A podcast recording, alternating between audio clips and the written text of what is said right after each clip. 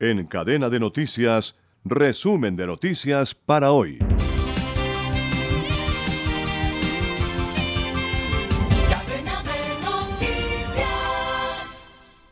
Tras varios meses de estabilidad cambiaria a finales del año pasado, la cotización del dólar oficial y no oficial en Venezuela comenzó a subir aceleradamente, lo que ocasionó una nueva devaluación del bolívar, la moneda de curso oficial en el país, que inició el 2023 con una desvalorización de más del 70% respecto al mismo periodo del año pasado, según el tipo de cambio publicado por el Banco Central de Venezuela el martes. José Guerra, ex gerente de investigaciones del Banco Central de Venezuela y miembro del Observatorio Venezolano de Finanzas, un ente independiente que surgió para hacer frente a la opacidad de datos en el país, advierte que la devaluación es producto de las acciones del Banco Central. Esto está llevando a una aceleración pronunciada de los precios. Corremos el peligro inminente de que vuelva el proceso de hiperinflación a lo largo del año 2023, con sus efectos destructivos. El Banco Central está incapacitado para estabilizar la tasa de cambio. No tiene reservas, no tiene credibilidad. Y ha sido el mismo Banco Central quien ha destruido la moneda con las políticas inflacionarias que ha aplicado. Esta devaluación de la tasa de cambio está liquidando los activos de los venezolanos, sus ahorros, sus pensiones, su salario. El año pasado Venezuela salió de la hiperinflación en la que estaba inmersa desde 2017. Sin embargo, sus índices de inflación siguen estando entre los más elevados del mundo. Según la consultora ecoanalítica, los precios en dólares en Venezuela, moneda de facto utilizada en el país, subieron el año pasado en un 44%. El salario mínimo que reciben los trabajadores públicos y pensionados en Venezuela pasó de su equivalente en bolívares a 30 dólares en marzo del 2022 a poco más de 7 dólares a tasa oficial este martes. La tregua navideña para la presidenta del Perú, Dina Boluarte, ha sido corta, y es que las protestas en su contra continuarán hoy. Recordaremos que desde que inició su mandato, las regiones del país se levantaron exigiendo su salida y nuevas elecciones. El país está sumido en un colapso político, aseguran los analistas. Las últimas manifestaciones, en ocasiones violentas, registraron cerca de 30 muertos y centenares de heridos, sumando además el bloqueo de carreteras y la suspensión de operaciones en algunos aeropuertos de la nación. Pese a que la jefa de Estado, Dina Boluarte, ha lamentado las pérdidas humanas y se ha aprobado el proyecto de ley de adelanto de elecciones para abril 2024, las protestas y sus consecuencias políticas, sociales y económicas continuarán con el anuncio de paro.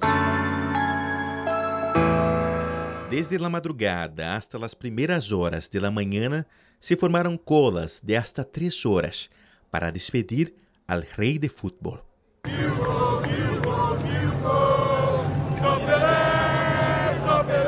El día del adiós definitivo, el hijo de la estrella del fútbol, Etinho, rindió homenaje a su fallecido padre ante los medios de comunicación allí presentes. Queria, em nome da minha família, agradecer. Em nome da família, me gostaria de agradecer a todos por seu amor e respeito. Gratitud junto com dolor. É um momento difícil, pero um honor, um orgulho muito grande. Agora meu padre descansará. Durante el velatorio de 24 horas, más de 230 mil personas passaram a despedir-se. Aficionados, jogadores e ex-jogadores, como Lima, que jogou junto a Pelé em El Santos durante 12 anos. O sentimento é muito grande. Quando cheguei a Santos, fui bendecido com a notícia de que ia a ir à mesma pensão onde vivia Pelé aqui em Santos. Foi um prazer compartilhar a vida com ele. Entanto, el presidente Lula da Silva llegó al velatorio alrededor de las 9 de la mañana, acompañado de la primera dama Janja. Allí participó en la ceremonia religiosa y permaneció junto a la familia del fallecido durante 20 minutos. Olha, vir até Santos me despedir do Pelé Venir a Santos a despedir a Pelé não é uma obrigação do presidente da República, sino del ciudadano, del ser humano que amou o arte que produjo Pelé no mundo. Era uma figura humilde e sencilla, e sinceramente me gostaria que a todo el mundo que le guste jugar al fútbol e que quiera entrar numa cancha, que mire algo de Pelé. É uma perda irreparável para Brasil. La caravana com el féretro de Pelé recorrió a las calles de la ciudad que le vio formarse y arrastró a miles de personas generando un torrente de emociones.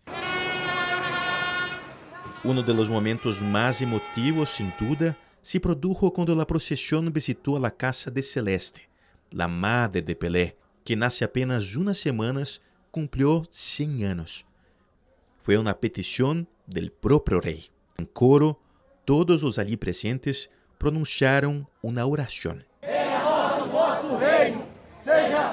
a vontade, assim na terra como no céu. Este é o último capítulo de La Despedida de um Rei. Agora, as histórias e os recuerdos são parte do legado de quienes nunca perderão sua majestosidade. Não importa quantas gerações passem, aqui em Brasil, Pelé seguirá sendo rei. Edgar Maciel, São Paulo.